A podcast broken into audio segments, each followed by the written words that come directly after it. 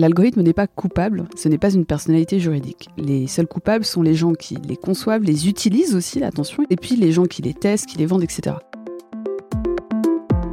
Et oui, on va parler d'algorithmes cette semaine dans Monde Numérique avec Aurélie Jean, docteur en sciences, entrepreneur, spécialiste des algorithmes. Les algorithmes peuvent-ils se tromper? Faut-il en avoir peur? Réponse dans cet épisode avec une interview passionnante. Autre sujet d'actualité, on va s'intéresser au numérique et à l'environnement avec la nouvelle loi qui vise à limiter l'impact carbone du numérique. Mais attention, ce n'est pas si simple, nous dira Pierre Bessac. En réalité, quand on perd du temps à nettoyer nos courriers électroniques, y compris des petits courriers, on va laisser l'ordinateur allumé. En fait, on va perdre du temps avec l'ordinateur allumé et c'est ça qui consomme le plus en fait. Au sommaire également, une petite couche de métaverse, encore une, de la reconnaissance faciale et l'exode de Chine des entreprises high-tech américaines. Je suis Jérôme Colombin, journaliste spécialiste des technologies. Bienvenue dans Monde Numérique numéro 21 du samedi 6 novembre 2021. Et avant de commencer, une petite salve de merci. Merci à Ackerman, à IDOC ou encore à JMN69. Merci pour vos messages sympathiques et pour vos commentaires constructifs sur Apple Podcast. Merci également à Gabriel qui visiblement écoute ce podcast au Pérou et à Stéphane59 qui écrit que Monde Numérique est devenu son rendez-vous du week-end. Eh bien j'en suis ravi. Rappelons que Monde Numérique est disponible sur toutes les applis de podcast, Apple Podcast, Spotify, Podcast Addict, également sur YouTube et sur le site mondenumérique.info où vous pouvez écouter l'émission par chapitre et aussi vous inscrire à la newsletter pour recevoir les nouveaux épisodes automatiquement dans votre boîte mail.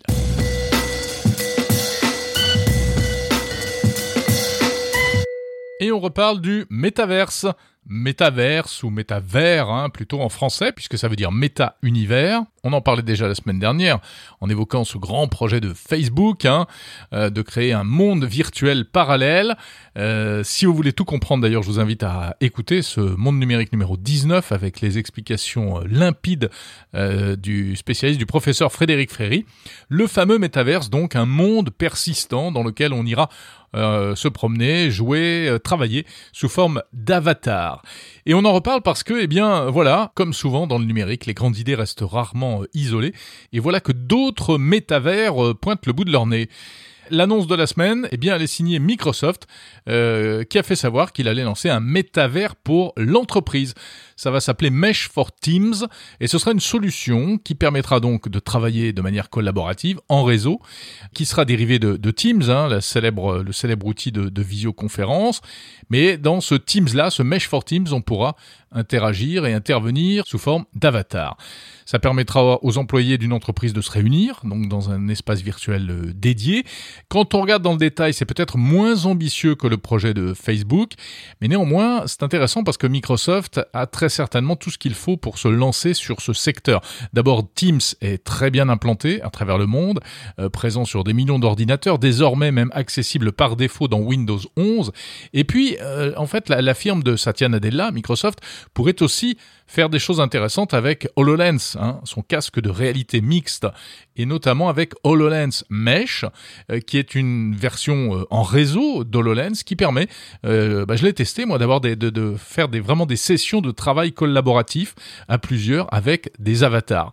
C'est intéressant. L'animation d'avatars dans les mondes virtuels en général a fait beaucoup de progrès ces derniers temps. Ça n'a l'air de rien, mais c'est assez incroyable en fait un visage en, image virtuelle qui euh, bouge euh, plus ou moins bien en fonction de, votre voix, de votre euh, des émotions même que vous voulez faire Bref, ça c'est la technologie qui avance, plus les projets des grands groupes. Le métavers se multiplie comme des petits pains. On n'est pas à l'abri de voir surgir d'autres initiatives de ce genre. La Corée du Sud vient par exemple d'annoncer son intention également de créer un métavers à l'échelle du pays. Un métavers d'État souverain. On sera curieux de voir exactement à quoi ça ressemble. Et n'oublions pas que dans ces métavers, eh bien, il y a un aspect ludique, en fait. Donc, c'est peut-être une forme de, gamification, hein, d'introduction du, du jeu dans le monde du travail.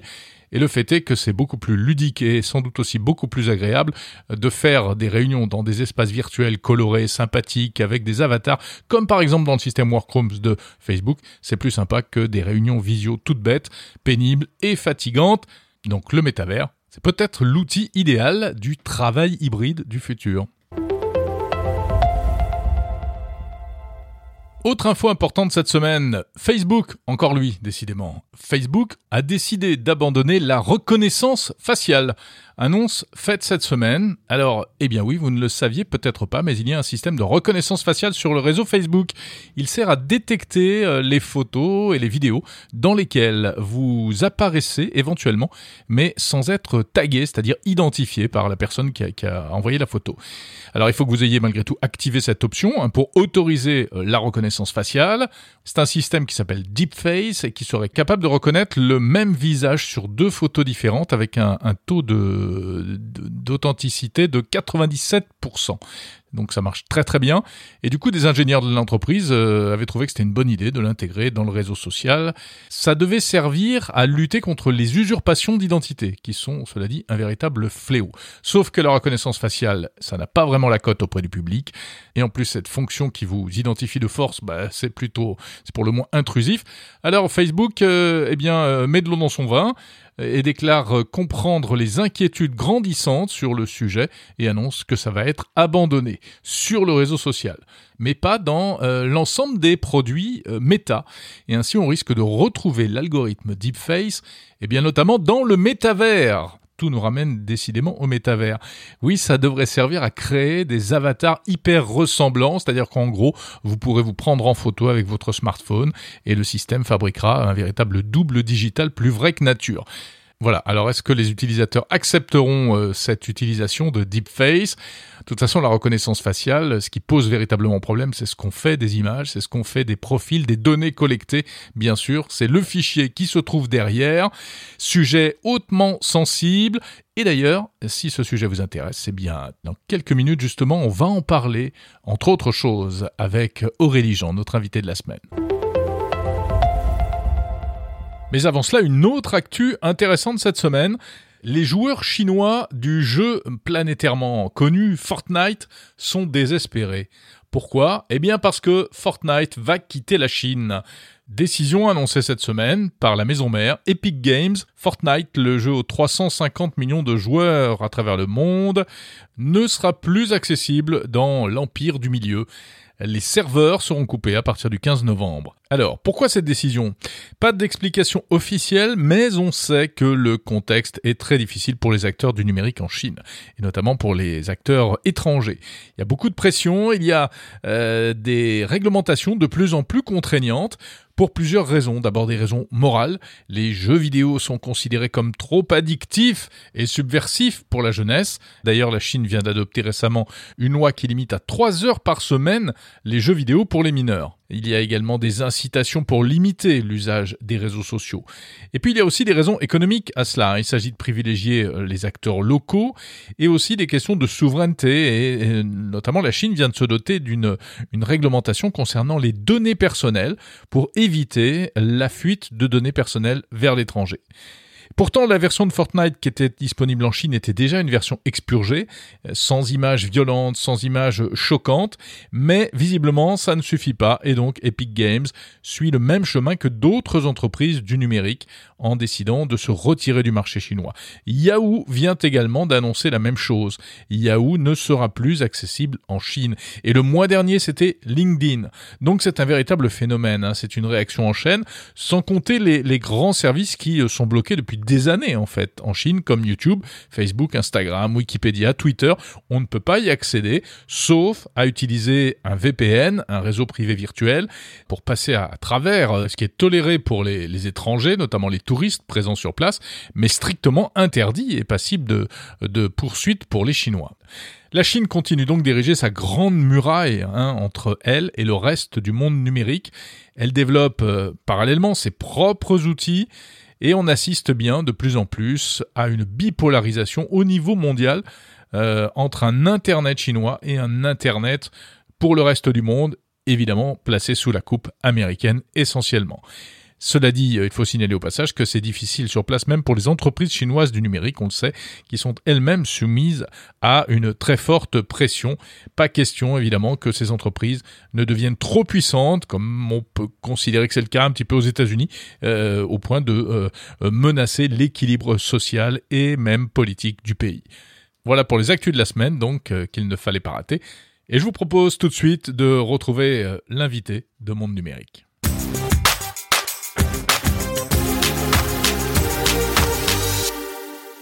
Bonjour Aurélie Jean. Bonjour Jérôme Colomin. Merci d'être là dans Monde Numérique. Aurélie docteur en sciences, entrepreneur, vous avez de multiples casquettes. Euh, qu'est-ce que vous faites actuellement d'ailleurs? Alors j'ai plusieurs projets, mais euh, la dernière actualité, donc je viens de lancer avec des collaborateurs israéliens une entreprise à Tel Aviv en Israël, qui est le résultat d'un petit programme de recherche sur le cancer du sein. On a développé une technologie, un algorithme pour aller détecter le cancer du sein au stade préclinique, c'est-à-dire par exemple deux ans avant qu'on puisse voir la, tumeur sur la mammo. Et donc voilà, donc on est en train de, de développer, enfin on a déjà développé la techno et on est en pleine levée de fonds et on est en train de faire grandir la chose. Voilà. C'est formidable, l'algorithme, les algorithmes, on va en parler. Vous êtes auteur de plusieurs livres qui nous expliquent précisément la logique des algorithmes, qui démythifient, qui démystifient aussi un peu les, les algorithmes. Le dernier, c'est Les algorithmes font-ils la loi aux éditions de l'Observatoire. J'ai envie qu'on commence un peu par euh, l'actualité immédiate. Mhm. C'est Facebook et c'est le fameux métavers, métaverse, monde parallèle numérique. Qu'est-ce que vous en pensez? Alors, il y a deux sujets. D'abord, le sujet de métaverse en soi, que je trouve un sujet passionnant intellectuellement et humainement, puisqu'en fait, la réalité virtuelle n'est pas nouvelle. Hein. on l'utilise déjà. Euh, ça vient du monde du jeu vidéo, donc le monde du jeu vidéo, mais aussi le milieu de la santé. On, est capable de traiter, euh, de maîtriser la douleur des patients à travers des mondes virtuels. On peut aussi l'utiliser en éducation, par exemple, dans la formation des pilotes euh, par des simulateurs de vol. On peut faire beaucoup de choses. Donc, en soi, que ce soit pour le domaine du divertissement, de la santé, métaverse, c'est, je trouve, extrêmement passionnant, humainement et intellectuellement parce qu'on va devoir tacler des, défis technologiques assez forts. Maintenant, concernant Facebook, c'est un autre sujet, à savoir, voilà, Facebook qui a décidé donc de, s'appeler Meta pour des raisons assez logiques de marketing et de, mhm. communication, vu que Facebook a démarré avec plusieurs, avec un outil Facebook, puis avec d'autres outils, et a gardé pour autant la marque Facebook. Donc là, ils sont obligés de changer de marque, ce qu'a fait Google en 2015 hein, avec Alphabet, pour justement donner plus de visibilité sur leurs autres outils et donc la marque Meta ici. Maintenant, le projet à moyen et long terme de Facebook qui est de développer Metaverse, euh, voilà, ils font ce qu'ils veulent, hein, on est dans un pays libre. Hein. Maintenant, je dis aux gens attention, parce que là, on monte d'un niveau, c'est-à-dire que Là où Facebook collectait des informations sur nos comportements sur l'outil Facebook, par exemple, à travers les posts qu'on aime, les choses qu'on commente, avec les, gens avec lesquels on est connecté, etc., etc. Là, Facebook va monter d'un niveau en allant récolter des informations sur nos comportements dans ce monde numérisé parallèle où, bien évidemment, la diversité des contextes sera bien plus grande. Donc vous dites métavers, oui, mais euh, Facebook dans le métavers, prudence. Attention, mhm. voilà. Facebook est complètement dans l'œil du cyclone en ce moment, hein, euh, même indépendamment du, du métavers, euh, avec les, les, Facebook leaks, euh, etc. Mhm. Et on dit beaucoup qu'il semble qu'il y ait une perte de contrôle, euh, et on accuse surtout, euh, hein, on accuse Facebook de propagation de la haine, de pas assez modéré, etc. la haine, la désinformation et on accuse l'algorithme. Ça veut dire quoi? Il est devenu fou, l'algorithme de Facebook? Plus personne ne sait comment il marche? Alors, déjà, euh, l'algorithme n'est pas coupable, ce n'est pas une personnalité juridique. Les seuls coupables sont les gens qui les conçoivent, les utilisent aussi, attention, il ne faut pas nous écarter de, du cercle, et puis les gens qui les testent, qui les vendent, etc j'ai lu ça et j'entends beaucoup les gens dire oui, l'algorithme échappe au concepteur. Non, l'algorithme n'échappe pas. Je ne connais pas un concepteur qui dirait ça, Jérôme. C'est-à-dire que ce qui se passe, c'est que euh, lorsqu'on développe un algorithme euh, d'apprentissage machine, en fait, on va l'entraîner sur des jeux de données qui représentent les scénarios sur lesquels l'algorithme va répondre à une question, résoudre un problème. Donc la logique de l'algorithme est construite implicitement, on ne la contrôle pas strictement. Cela étant dit, et c'est tout le sujet de mon livre, il y a des moyens pour extraire même en partie la logique de cet algorithme avant l'entraînement, ce qui veut dire de tester les données d'entraînement, pendant l'entraînement mmh. et une fois que l'algorithme est entraîné. Pour qu'on comprenne bien, Aurélie, est-ce mmh. qu'on peut prendre un exemple Alors, Je donne un exemple euh, que je donne dans le livre. Euh, c'est une équipe de Washington, une équipe de recherche de Washington qui crée un algorithme pour identifier sur une photo un husky. Vous savez, les chiens de montagne. Mhm, mhm. Et donc, euh, et c'est un très très bel article qui est un article donc, dont le sujet est justement aussi le, le sujet de mon livre qui est l'explicabilité algorithmique, comment on extrait la logique de l'algorithme. Et en fait, ils ont fait un exercice intéressant. Donc, ils ont, ils ont donné à l'algorithme des photos de husky ou pas de husky, donc des photos de chiens, des photos de chats, des photos d'individus, des photos de paysages, et l'algorithme identifiait très bien le husky sur l'image. Sauf que ils ont appliqué dessus des méthodes d'explicabilité, des calculs d'explicabilité, pardon, et ils ont remarqué que l'algorithme n'identifiait pas un husky sur un chien, mais identifiait de la neige sur la photo. Ça veut dire quoi? Et c'est intéressant. Ça Ah veut ouais. dire que l'algorithme, en fait, ne faisait associer à husky une photo, il y avait de la neige. Et Parce comme que les savez- sont toujours photographiés dans la neige. Exactement, sauf que c'est un biais. Et surtout, l'algorithme ne fait pas ce pourquoi il a été développé et imaginé au départ, qui était identifier un husky. Je vous dis ça parce que on aurait donné un, un renard dans un paysage montagneux, il l'aurait identifié comme husky. On aurait donné, un- on aurait donné à l'algorithme une photo de husky dans un paysage de Bretagne. Il aurait sûrement, parce qu'en Bretagne il neige pas, hein, Mm. il aurait sûrement identifié husky euh, comme pas husky. Donc il n'y a pas de husky. Donc je dis ça parce que c'est voilà un exemple où en fait l'algorithme, quand on dit que l'algorithme échappe, c'est un peu Frankensteinien. Vous voyez ce que je veux dire? bien sûr. il faut vraiment. Il y a des choses qu'on ne comprend pas parfois. Il y a des choses qu'on voilà, on essaie de. Mais du coup, on va creuser. On va creuser. Et il ne faut surtout pas déculpabiliser Facebook. C'est-à-dire que Facebook doit développer, c'est le sujet encore une fois de mon livre, hein, développer des bonnes pratiques de développement de tests et d'usage de ces algorithmes. Et, et- et c'est là-dessus qu'il faut travailler, même dans le cadre des prochaines régulations qui vont arriver. Mhm, On va parler de la régulation. Mais vous écrivez, en effet, dans votre livre, les algorithmes ne sont ni sexistes, ni racistes, ni coupables. Euh, les responsables sont ceux qui les conçoivent et donc aussi ceux qui les utilisent. qui les, utilisent, Voilà. qui les entraînent. Exactement. Mais- Nous tous. Typiquement, pour éviter ce biais euh, de la neige, qu'est-ce qu'il aurait fallu faire?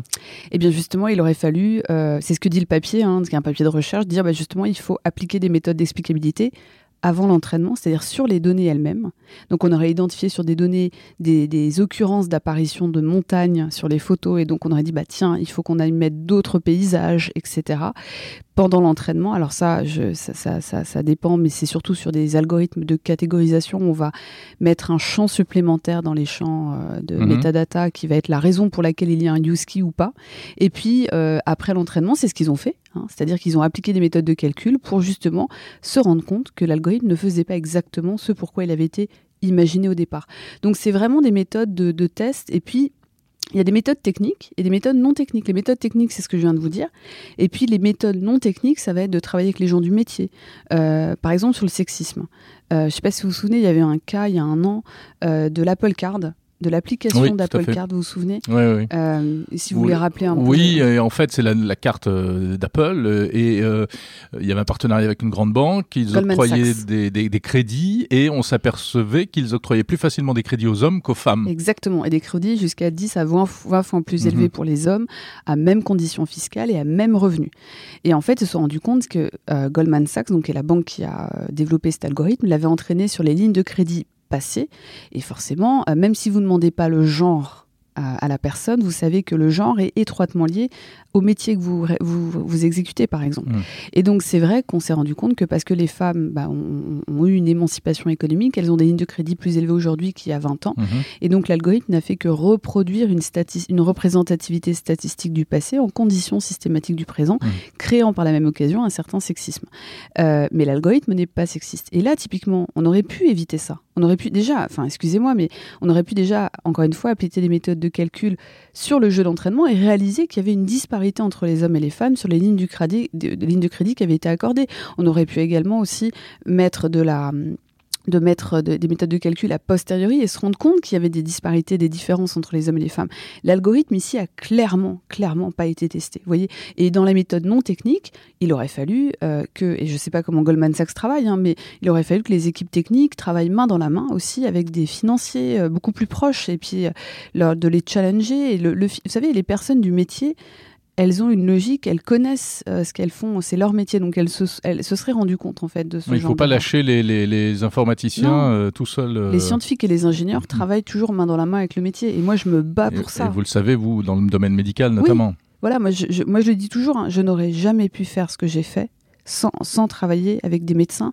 Aujourd'hui, je travaille avec un docteur qui s'appelle docteur Philippe Bénélouche. Sans lui, j'aurais pas pu faire l'algorithme. Mhm. jamais, parce que c'est lui qui a apporté sa vision. C'est lui qui m'a donné l'idée de comment entraîner cet algorithme. C'est lui qui. Et, ça, il faut avoir l'humilité et, beaucoup long. Hein. Enfin, un bon scientifique, un bon On va dans le bon sens aujourd'hui?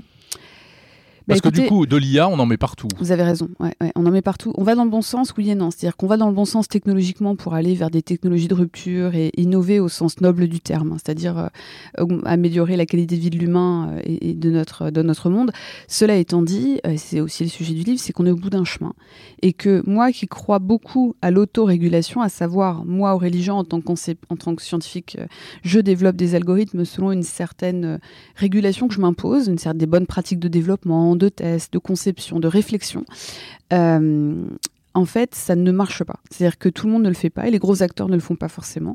Je ne dis pas qu'ils n'ont pas de, de, de pratiques de développement en interne, ils en ont. Moi, j'ai travaillé dans un grand groupe qui s'appelle Bloomberg, un grand groupe de financiers, euh, euh donc de, de, data financière. Mhm. On avait des pratiques de développement. Hein. Maintenant, ce que je dis, c'est que dans des, il y a des grands groupes où en fait les pratiques ne sont pas euh, assez réfléchies, ne sont pas, les tests ne sont pas faits. C'est une évidence. Enfin, sinon on n'aurait pas des erreurs comme on en voit aujourd'hui. Et donc, il faut qu'on maintenant qu'on arrive au stade de la régulation et c'est tout ce que fait l'Europe aujourd'hui avec euh, euh, une réflexion sur comment euh, réguler cette discipline. Et comme je dis dans le livre, il ne faut pas réguler l'algorithme parce qu'il n'est pas, on ne peut pas l'évaluer entièrement. Par contre, il faut réguler, réguler, réguler pardon, les bonnes pratiques de développement algorithmique de test et d'usage. Il faut dompter l'algorithme. J'ai bien celui-là dans votre livre. Oui, hein. c'est l'un des chapitres où je dis, le quatrième chapitre, il faut comment créer des lois pour dompter euh, les algorithmes. C'est un petit peu ce qu'essaye de faire l'Europe en ce moment. Hein, et en triant le bon grain de livret, mm-hmm, on mm-hmm. va essayer de favoriser euh, la bonne IA, entre mm-hmm, guillemets, parce qu'il ne faut pas brider l'innovation. Surtout pas. Et en même temps, euh, se préserver au maximum de, de, la mauvaise IA ou des, des effets pervers. Exactement. Et surtout, comme vous l'avez très bien dit, il faut construire des lois de façon à encourager l'innovation tout en protégeant l'individu. Et ce que je dis aussi, c'est que le RGPD, c'est une révolution. Les Français se rendent le pas règlement européen sur les données personnelles. Voilà, données à caractère personnel, c'est une révolution qui a influencé le texte américain, qui est le CCPA, donc le, texte californien qui est euh, reconnu par plusieurs États aux États-Unis et qui est en cours de. il y a une réflexion autour de l'adapter, donc à l'échelle fédérale, donc de tout le pays. Mhm. Euh, le RGPD, c'est une révolution. Et le RGPD a réussi le pari brillant à encadrer euh, l'utilisation, la, collecte et l'utilisation des données à caractère personnel, tout en protégeant l'individu. Et ça, c'est une force en fait. Et c'est une force. Et, et, ce que je dis souvent, c'est que le RGPD a réussi à autoriser à collecter en encadrant fermement. Mmh. Il faut qu'on arrive à autoriser les IA, les algorithmes, tout en les encadrant fermement. Il ne faut pas aller dans le sens de l'interdiction bête et méchante, sinon on risque de ne pas profiter des bénéfices et de revenir en arrière. Mais Aurélie Jean, il y, y, y a, des bons algorithmes et des mauvais algorithmes? Alors, plusieurs choses. Euh, le bon, mauvais, tout ce qui est manichéen, moi je fais très attention parce que je pense que tout est nuancé. Disons qu'il y a des algorithmes. Vous prenez le, cas des algorithmes de reconnaissance faciale. Beaucoup de gens pourraient dire c'est mal. Sauf que c'est mal dans pas mal de contextes. Par exemple, euh, surveillance avec les risques de surveillance massive généralisée comme on en voit en Chine ou comme on peut voir si on a des caméras partout dans la rue et qu'on va commencer à identifier, ça devient un problème. Cela étant dit, je ne sais pas si vous, enfin, si vous l'utilisez, mais quand vous prenez l'avion et que vous passez la frontière, vous pouvez utiliser. Bah, c'est très pratique. Voilà, c'est très pratique. et moi, j'ai confiance en la police des frontières, en notre, État, pour ne pas mal utiliser ces données. Vous voyez ce que je veux dire? Donc, il mmh. faut, il faut le côté manichéen, il faut faire très attention. C'est pas la technologie en tant que telle. C'est son usage. C'est son usage, son utilisation. Et parfois, comment la technologie est conçue, à savoir si un algorithme est mal conçu. Et là, je, je, fais référence à toutes ces, ces, scientifiques américaines qui font un travail extraordinaire, Meredith Broussard, Cathy O'Neill. Joy Boliami, toutes ces femmes, euh, Kate Crawford qui, a fait un super livre, j'espère qu'il va être traduit en français, qui s'appelle euh, The Atlas of AI, je pense qu'il va être traduit. Mhm. Hein. Euh, voilà, c'est marrant d'ailleurs, c'est des femmes qui s'intéressent à ça, c'est intéressant. C'est toujours intéressant. Comment il y a une raison d'après vous? Bah, En fait, j'ai réalisé ça en écrivant le livre, c'est qu'il y a beaucoup de références féminines je ne l'ai pas fait exprès, c'est que les scientifiques qui s'intéressent énormément à ces sujets de débiaiser les algorithmes, mhm. de les rendre plus juste, entre guillemets, parce qu'un algorithme n'est pas juste, vous voyez ce que je veux dire, c'est tout, tout, tout, sujet de la fairness, de la justesse, tous les sujets euh, liés, euh, encore une fois, à la discrimination, euh, au bon usage de ces technologies, ce sont des femmes qui, bah, massivement... ceci explique peut-être cela, on parlait tout à l'heure de la, mm l'Apple Card de, et de Goldman Sachs, voilà. Bah, elles en sont les premières victimes. Elles en sont les premières victimes, oui, tout à fait. Donc voilà, donc je suis assez admirative et toutes ces femmes-là proposent des solutions pratiques aussi, j'en mhm. cite dans le livre, pour justement faire en sorte que ces technos soient bien développés, bien utilisés et quand je dis bien utiliser, ça veut aussi dire que nous, utilisateurs, on doit être capable de comprendre un minimum, non pas les mathématiques, non pas comment il a été entraîné, mais d'une part, quelles données collectées sur moi-même. Les gens ne savent pas, par exemple, quelles, données sont collectées sur des outils euh, leur concernant et à quoi, quel type d'algorithme tourne. Quand on le sait, on est bien embarrassé. Ou alors, euh, Oui, mais par exemple, savoir quel type d'algorithme tourne sur un outil comme Facebook. Il y a des algorithmes de, par exemple, les gens ne savent pas, mais il y a beaucoup de, de, data qui sont collectés pour tester l'efficacité de l'outil déjà. Donc euh, là, pour le coup, on est protégé. Il y a aussi, par exemple, des algorithmes qui vont vous proposer du contenu du, vous suggérer du contenu oui, Le fameux algorithme de recommandation. Voilà. Vous avez les algorithmes qui vont euh, vous mettre, vous proposer des gens avec qui être en contact, avec qui être amis. Euh, donc ça, c'est des algorithmes de matching. Il y a eu des histoires incroyables d'ailleurs des, des, des, couples séparés et on, on, essayait de les, quasiment de les remettre ah, ensemble et, ça. et, ça. devenait très gênant en fait. Ah, des... je savais pas. Aurélie Jean, on sent qu'il y a une espèce de... Alors vous, vous avez une approche très éclairée, on va dire, euh, puisque vous nous mettez en garde et en même temps euh, vous dites euh, bah, les algorithmes sont là, on va vivre avec. Mais c'est exactement ça, on va, on va vers un monde de plus en plus piloté par des algorithmes. Ça fait peur à beaucoup de gens et en même temps c'est formidable mais en fait, c'est là où il faut faire très attention. Euh, c'est-à-dire qu'il faut se rendre compte de comment on interagit avec ces algorithmes au quotidien, de façon à pouvoir conserver aussi un libre arbitre. C'est-à-dire que moi, je considère que les algorithmes peuvent faire de belles choses, formidables. Euh, après, ils peuvent aussi vous, faire des choses, mais ça ne veut pas dire qu'il faut les utiliser. Par exemple, je sais pas vous concernant, mais moi, quand j'utilise une technologie dans laquelle il y a des algorithmes pour me, pour me définir le chemin le plus court pour atteindre un point donné à pied, Mhm. Je vais pas forcément suivre le chemin qu'on me propose. Ah parce bon que, Zut bah alors, moi j'adore ça. Bah non, parce que en fait, le chemin qu'il me propose n'est pas forcément le chemin qui me qui me plaît émotionnellement. Je sais pas si ça vous est déjà ah, arrivé. Ah oui, oui, ça, c'est vrai. Oui, oui. Parfois, on. Oui, puis je sais pas si ça vous arrive. Moi, ça m'arrive tout le temps, euh, mm. très régulièrement. Quand je vais un point A à un point B, tous les jours, à un chemin que je fais habituellement, bah, le chemin que je prends pour y aller n'est jamais le même chemin que je prends pour le retour. Mm-hmm, Il y a une mm-hmm. raison à cela, parce que vous avez le chemin, vous, vous avez une. Vous voyez Il faut que ce soit plaisant. Voilà, exactement. Donc, en fait, c'est pas parce qu'un algorithme vous propose des choses qu'il faut forcément les suivre. Il faut aussi euh, s'écouter. Et, et, je pense que c'est plus ça, c'est arriver à comprendre. Euh, voilà, il y, y, y a des choses qui sont euh, voilà, de mm. notre propre choix et de nos émotions. Dans votre livre, vous parlez de ce système. Euh, ah tiens, d'ailleurs, petite parenthèse. Mhm. Euh, on confond souvent algorithme et programme. C'est pas la même chose. Tout à fait. Non, c'est pas la même chose. Un algorithme. Alors déjà, aujourd'hui, quand on parle algorithme, c'est un algorithme numérique, c'est-à-dire qu'il est destiné à être implémenté dans un programme informatique mhm. pour tourner sur un ordinateur, un téléphone portable, peu importe. Mais l'algorithme, l'algorithme est bien plus ancien. On le sait, il date même de les... avant notre ère, de l'époque d'Euclide. Maintenant, un algorithme, c'est littéralement en fait, euh, c'est moi je le, je le définis souvent comme ça, c'est une liste d'opérations à exécuter selon une certaine logique pour résoudre un problème ou euh, répondre à une question. Mhm. C'est du coup une méthode de calcul. C'est une recette de cuisine, quoi. Alors moi, voilà, enfin, moi, je dis souvent, une recette de cuisine, c'est un algorithme, mais un algorithme n'est pas une recette de cuisine, parce que je fais attention aux comparaisons qui sont tellement simplistes qu'après on a du mal à expliquer des concepts un peu plus complexes.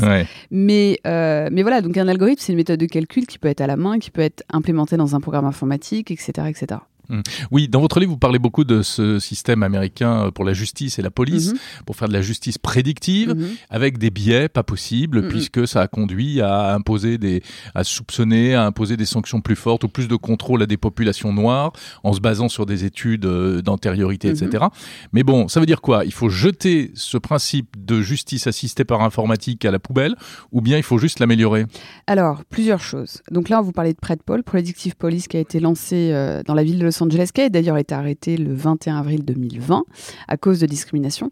Alors moi, je parle beaucoup de justice algorithmisée dans mon livre et dans une note que j'avais fait pour la Fondation Jean Jaurès avec Adrien Badevant et, Victor Storchan, c'est-à-dire que euh, l'algorithmique peut aider la justice, elle peut éclairer les acteurs de la, de la loi, ça peut être l'avocat, ça peut être le juge, ils peuvent les éclairer, mais euh, il y a des choses sur lesquelles il faut faire très attention. Et, et, et par exemple, PredPol, qui est un, comme vous l'avez très bien dit, qui est un outil qui allait donner chaque jour à la police de Los Angeles les lieux à patrouiller et les personnes à approcher, en fait, il y a eu des, des, des, discriminations envers des populations noires et hispaniques de la ville, euh, donc principalement pauvres malheureusement, parce qu'il y a hmm. un lien, une corrélation.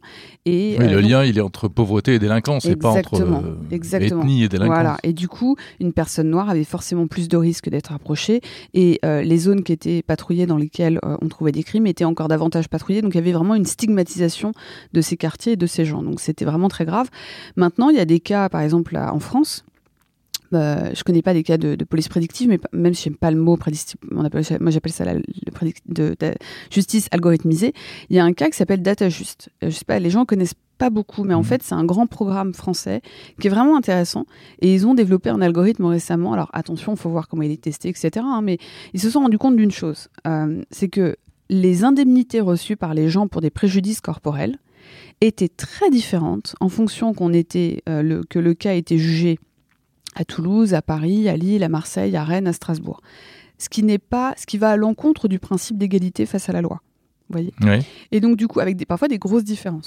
pour le même préjudice corporel, des biais, nous avons des biens en tant qu'humains, euh, les différences de culture entre les régions de France, mmh. plein de choses. Le niveau de vie, euh, voilà, Je ne sais pas s'ils ont été jusque-là, mais en tout cas, il y a des différences. Et donc, ce qu'ils ont fait, c'est qu'ils ont décidé d'avoir un algorithme qui proposait des indemnités, une idée d'indemnité pour mmh. un certain type de préjudice corporel, de façon à faire en sorte que tous les gens étaient égaux face à la loi. Et pour ça, ils ont récupéré toutes les indemnités reçues pour euh, des préjudices corporels du passé à, par la Cour de cassation, ce qui leur a permis d'entraîner un, algorithme et d'avoir justement, de, à partir, je crois qu'il y avait plus d'une quarantaine de paramètres, ils ont pu euh, du coup proposer, avoir un outil qui suggère une indemnité. Suggérer ne veut pas dire fournir une vérité absolue, ça veut dire le mmh. juge, il a quelque part une grille, mais une, les grilles existaient déjà, hein, mais, euh, mhm. mais là c'est quelque chose de beaucoup plus fin, beaucoup plus. Ça permet d'uniformiser. Voilà, mhm. donc ça c'est un, des outils intéressants à explorer, quoi. Mhm. Et il y en a un autre dans le même genre qui vise à uniformiser et qui s'attire les foudres, c'est parcoursup. Parcoursup, euh, c'est bien ou? Bah moi parcoursup, je connais pas l'algorithme, je regarde donc. Euh, ce que et on a beaucoup parlé de transparence ou d'absence de transparence voilà. précisément. Alors il y a plusieurs choses. les algorithmes utilisés par l'État doivent être transparents c'est important. Euh, moi, je ne défends pas la transparence à tout prix, parce que pour l'État, oui, pour les outils publics, oui, mais la transparence doit toujours être accompagnée par euh, euh, un document et des, supports pédagogiques pour, pour, permettre aux gens de comprendre comment l'algorithme fonctionne. C'est fondamental parce qu'on l'a vu récemment avec l'algorithme d'Affelney, qui, qui, qui, voilà, qui n'a enfin, l'algorithme en soi a fonctionné. C'est juste que les gens l'ont utilisé de manière biaisée, même si je pense qu'il y, avait des erreurs dans l'algorithme. Hein. c'est ce que j'ai vu, mais j'ai pas tout suivi. Les gens l'ont utilisé de manière biaisée, ce qui fait que l'algorithme n'a pas fait ce pourquoi il avait été euh, développé mhm. pour ces gens. Donc il y a eu des gros, il y a eu des, catastrophes en fait chez certains élèves, et ça, c'est, faut pas accepter ça. Même si l'algorithme fonctionne dans 90% des cas, les 10% où ça marche pas, il faut absolument faire, faut, faut les traiter à la main. Il faut, on peut pas se permettre en fait de, de voilà, de, parce qu'on touche à des gamins, on touche à des humains, on touche à des destinées, des bref. Maintenant, concernant la transparence, c'est ce que je dis dans le livre, c'est que euh, il y a beaucoup de gens qui disent oui, il faudrait que les algorithmes de Facebook soient transparents. Bah moi je dis non en fait. Je vais vous expliquer pourquoi. Parce que déjà mettre un algorithme transparent, déjà c'est pas tout résoudre. Pourquoi Comme je l'ai bien dit, on peut appliquer des méthodes d'explicabilité sur ces algos, mais on peut aussi l'appliquer avant l'entraînement et pendant l'entraînement. Donc en fait, on, s'écarte d'une grande partie de l'explicabilité. Deuxièmement, vous allez forcément freiner l'innovation. Je le sais, moi j'ai développé un algorithme que j'ai protégé, enfin qui est protégé à travers la, structure que je viens de, construire et que j'aimerais euh, donc industrialiser. Euh, si demain vous me dites Aurélie, tu dois publier tous tes algos, qu'est-ce qui va se passer? Je suis pas sûre de déployer en Europe. Et surtout, ce qui va se passer, c'est que cette transparence va forcément être au profit des plus gros. Parce que l'algorithme qu'on a développé, un Google peut le prendre et après en faire une machine de guerre ou même, euh, en façon de parler, c'est-à-dire un truc hyper efficace ou, pas du tout, même mal le faire parce qu'ils n'ont pas cette innovation qu'a l'agilité des petites startups ou des petits groupes de recherche. Enfin, je veux dire, vous allez forcément freiner l'innovation. Ça va pas marcher. Donc la transparence des algorithmes de l'État, oui. Encore faut-il que ce soit accompagné d'une bonne explication et, ça c'est génial et c'est comme ça que ça va marcher pour justement que les citoyens comprennent ce qui se passe et ça je suis d'accord. Puis permettre aussi à d'autres développeurs d'aller creuser, d'aller voir ce qui se passe, d'aller trouver des erreurs et tout ça c'est formidable.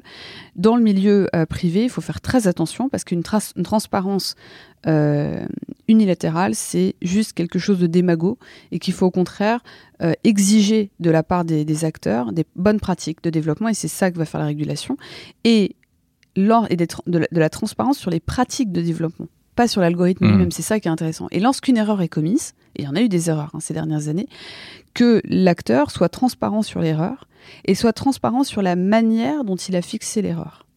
Il faut vraiment que ce soit un travail collectif. Et dans ce cas-là, on ne va pas freiner l'innovation, on va au contraire l'accélérer. Cela étant dit, il y a des algorithmes qui, peuvent être transparents dans la mesure où ils ne jouent pas sur le modèle économique de la boîte. Par exemple, tous les algorithmes pour détecter les contenus haineux ou les contenus... Euh, Mais quand c'est pas le cœur de métier, en voilà. fait. Voilà. Les, les, gros acteurs ont tout intérêt à faire que leurs algorithmes soient partagés parce qu'ils n'arriveront pas à résoudre le problème seuls dans leur coin. Donc il faut davantage être collaboratif sur ces sujets-là parce que ce n'est pas du tout un différenciateur économique puisque de toute façon ils n'arriveront pas à le résoudre seuls dans leur coin. Merci beaucoup Aurélie Jean. Merci à vous. Merci pour ces explications euh, limpides et, et euh, très inspirantes, comme on dit. Je rappelle le titre de votre livre, Les algorithmes ont-ils la loi aux éditions de l'Observatoire, et puis votre chronique dans Le Point chaque semaine. Oui, sur le web, absolument, merci. Merci.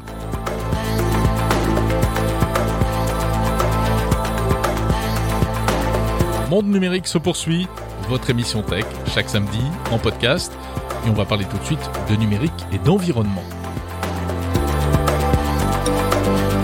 Le Parlement français a adopté cette semaine une loi visant à limiter l'impact environnemental du numérique.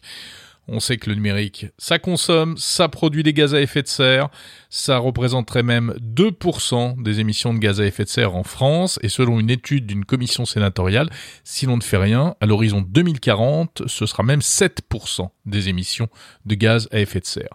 Donc cette loi qui vient d'être adoptée, alors que d'ailleurs se tient actuellement la COP26, hein, la conférence sur le climat, cette loi essaye de limiter un peu la casse. Pour cela, il y a plusieurs choses qui sont prévues. Par exemple, parmi d'autres, puisqu'on sait que c'est notamment la production de matériel high-tech qui a le plus gros impact environnemental, eh bien, euh, le texte prévoit que les fabricants de téléphones portables ne seront plus obligés de fournir des écouteurs avec leur mobile. C'est le cas aujourd'hui encore en France et c'est d'ailleurs euh, quasiment l'un des derniers pays à obliger les constructeurs à mettre euh, une paire d'oreillettes pour limiter l'exposition aux ondes pour des raisons euh, sanitaires. Hein. c'est pour ça que par exemple l'iPhone d'Apple, il n'y a plus d'oreillettes dans aucun pays sauf en France où il y a encore une boîte qui est enfin une paire d'oreillettes qui est fournie dans la boîte. Et eh bien maintenant Apple ne sera plus obligé de faire ça. Il est également prévu, parmi euh, d'autres choses, des séances de formation, de sensibilisation dans les écoles et dans les écoles d'ingénieurs également, pour inciter à ne pas euh, surconsommer du numérique. Mais cela dit, beaucoup de choses qui étaient dans le projet de loi initial ont en réalité été supprimées, supprimées par les députés, ce qui a mis en colère un certain nombre de sénateurs. Par exemple, il était question d'obliger les constructeurs de matériel informatique à fournir des mises à jour de sécurité afin d'allonger au maximum la durée de vie des produits et des mises à jour indépendantes de celles qui apportent de nouvelles fonctions sur les téléphones ou les ordinateurs. Parce qu'on sait que les nouvelles fonctions, ben, c'est souvent ça qui incite à acheter un appareil plus puissant. Donc à, finalement, euh, ça, ça, ça pousse un peu à l'obsolescence.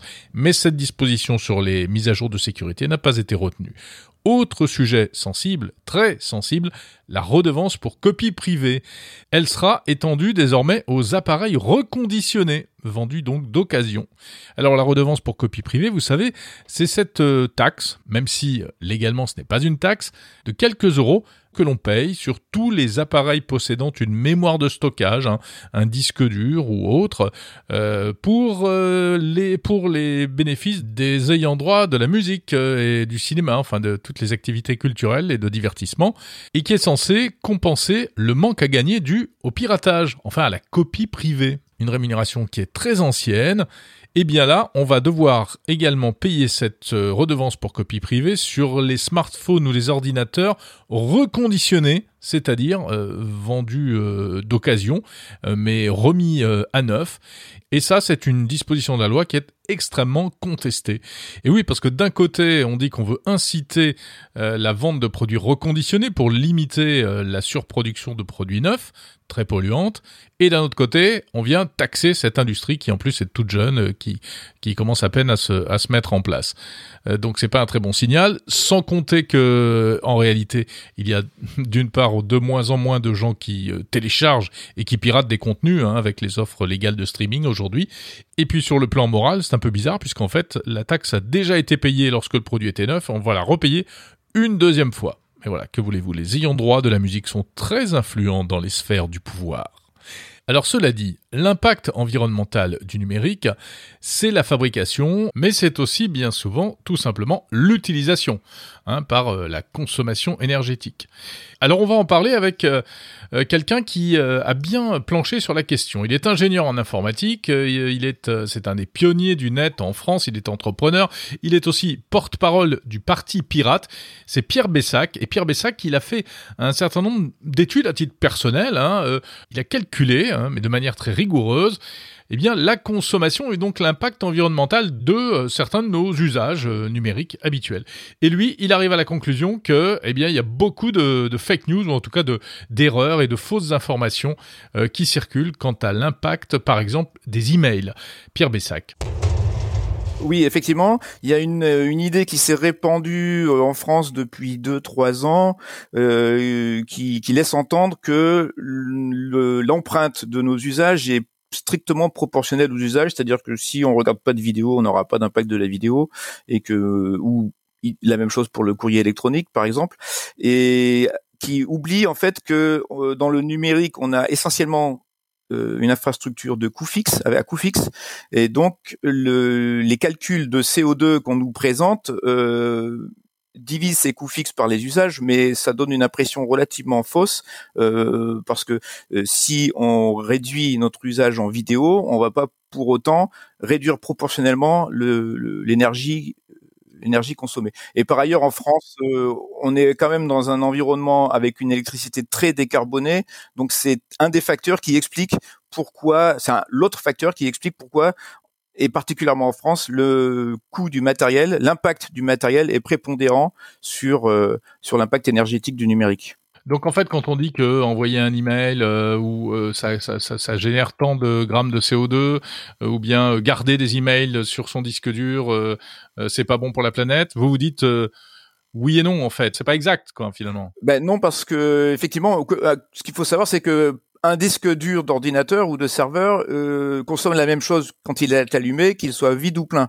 Parce que ça qu'il stocke des zéros ou autre chose que des zéros, c'est la même consommation électrique. Euh, donc, euh, en fait, le, coût incrémental d'un email est très faible.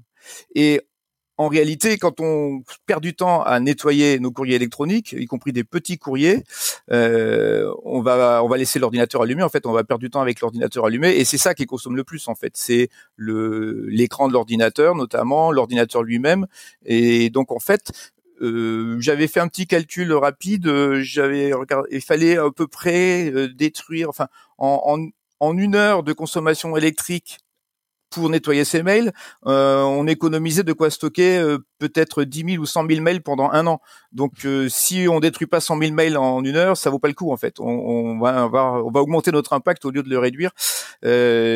donc, alors ce qu'on peut faire, c'est sélectionner les mails les plus volumineux éventuellement pour gagner un, de la place de manière plus efficace.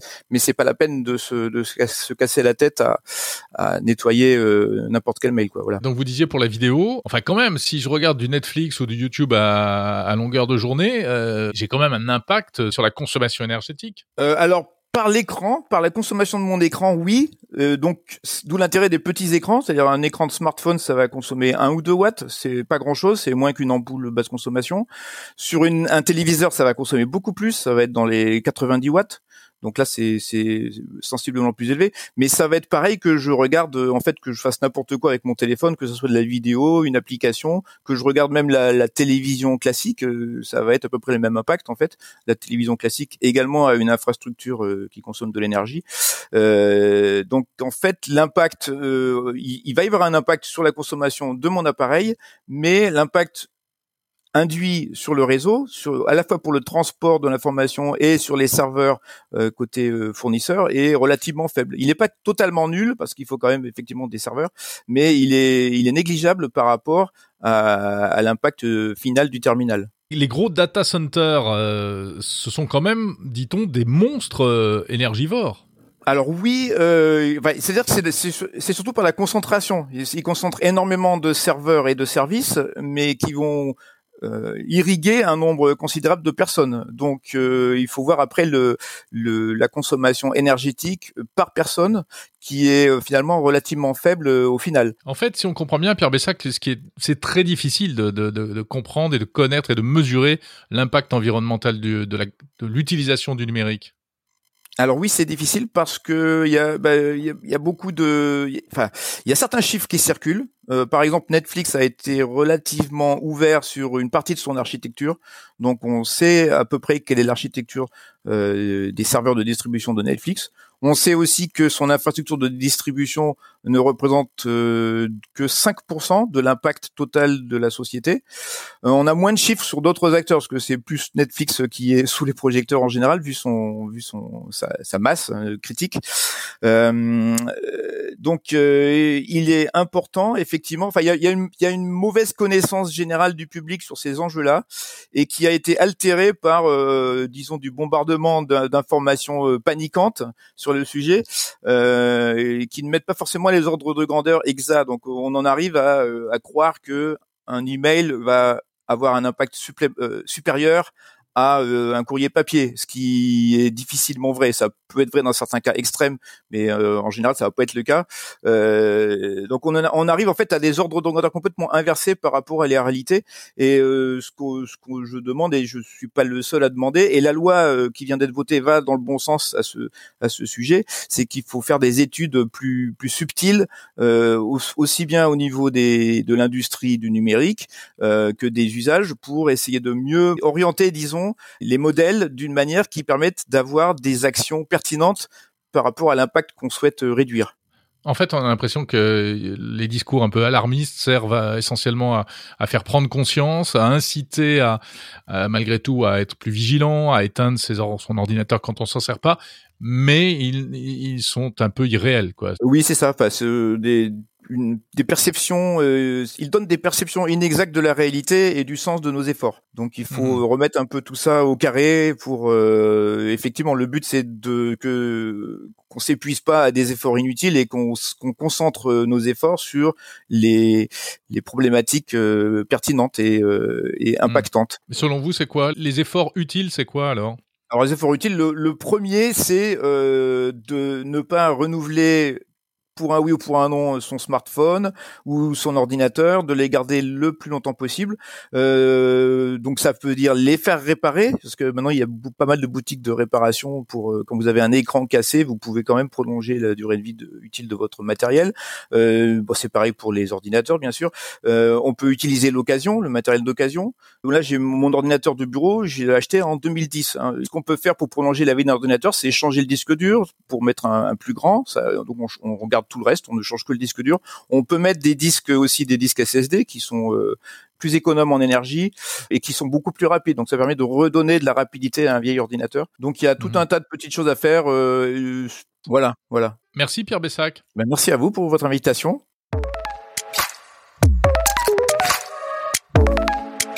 Avant de refermer cet épisode de Monde Numérique, quelques anniversaires de la tech comme chaque semaine.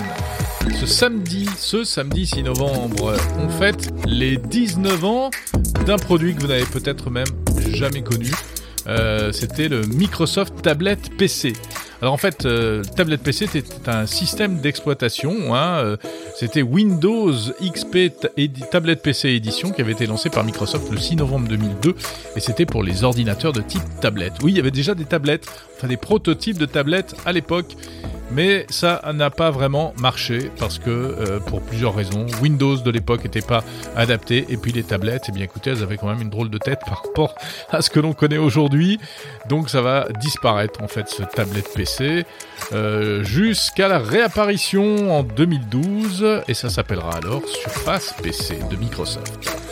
6 novembre, ce samedi également, autre anniversaire, ce sont les 7 ans de l'assistant vocal Amazon Alexa. C'est le 6 novembre 2014 qu'Amazon a lancé aux États-Unis sa première enceinte connectée à reconnaissance vocale et qui est arrivée en France beaucoup plus tard, 4 ans plus tard, en juin 2018. Le 11 novembre, jeudi prochain, on fêtera les 15 ans de la PlayStation 3. Vous en avez peut-être une chez vous au fond d'un placard incontournable PlayStation 3. Bon, aujourd'hui, on en est à la PlayStation 5. Hein. Voilà, si vous voulez en savoir plus sur ces anniversaires de la tech et sur bien d'autres, rendez-vous sur le site tech-time.fr. C'est la fin de Monde Numérique numéro 21. Merci beaucoup de l'avoir écouté jusqu'au bout.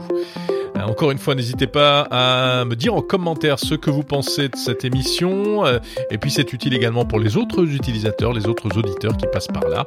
Euh, et enfin, c'est toujours sympa de recevoir vos petits messages. La semaine prochaine, on parlera des 50 ans du premier microprocesseur créé par la firme Intel. Et puis, on parlera également du présent, et notamment du présent sur Internet. Je recevrai l'auteur d'un livre qui fait une sorte d'état des lieux de, euh, ben, de tout ce qui se passe sur Internet. Donc, euh, euh, vous verrez, c'est passionnant. Voilà, merci encore pour votre fidélité à ce podcast. Je vous salue, à samedi prochain.